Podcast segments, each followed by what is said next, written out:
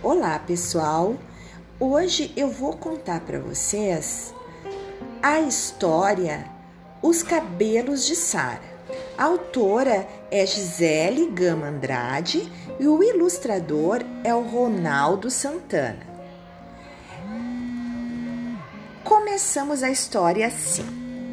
A novidade chegou como uma bomba. Sara tinha brigado na escola. A mãe recebeu a ligação da coordenadora e, envergonhada, foi buscar a filha que estava de castigo.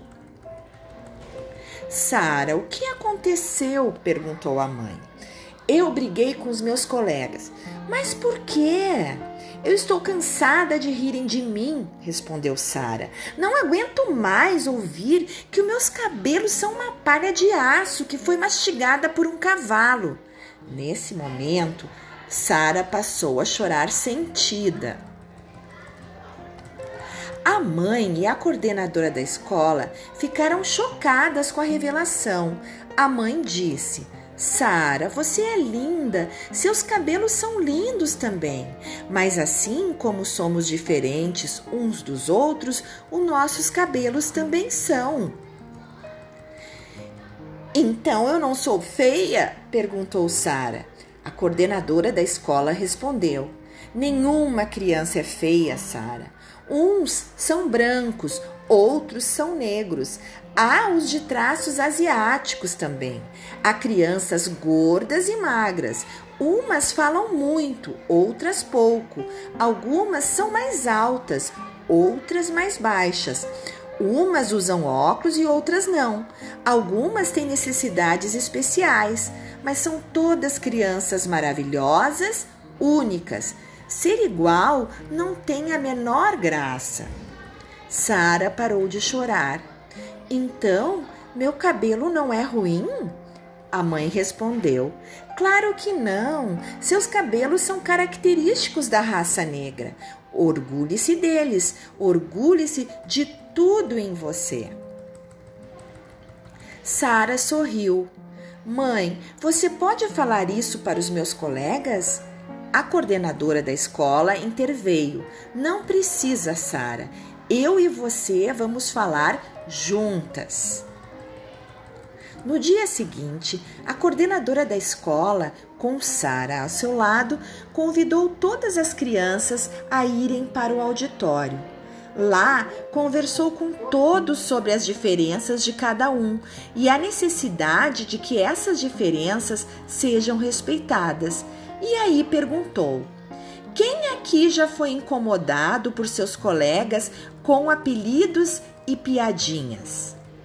Quase todos no auditório levantaram a mão. A coordenadora então disse: Estão vendo quantos de vocês já foram incomodados? Sabem por quê? É exatamente porque todos nós temos diferenças. Então, sempre haverá alguma coisa de alguém para se notar.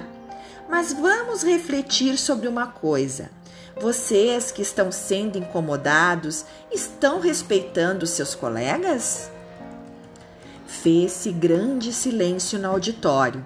As crianças começaram a entender a mensagem. A coordenadora continuou.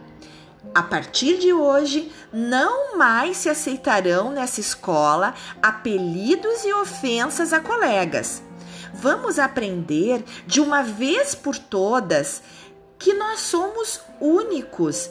O que nos faz únicos e especiais é exatamente o fato de sermos diferentes. A coordenadora foi muito, mas muito aplaudida. As crianças voltaram para a sala Sara estava feliz. Foi em direção ao Paulinho, o menino mais gordinho da escola.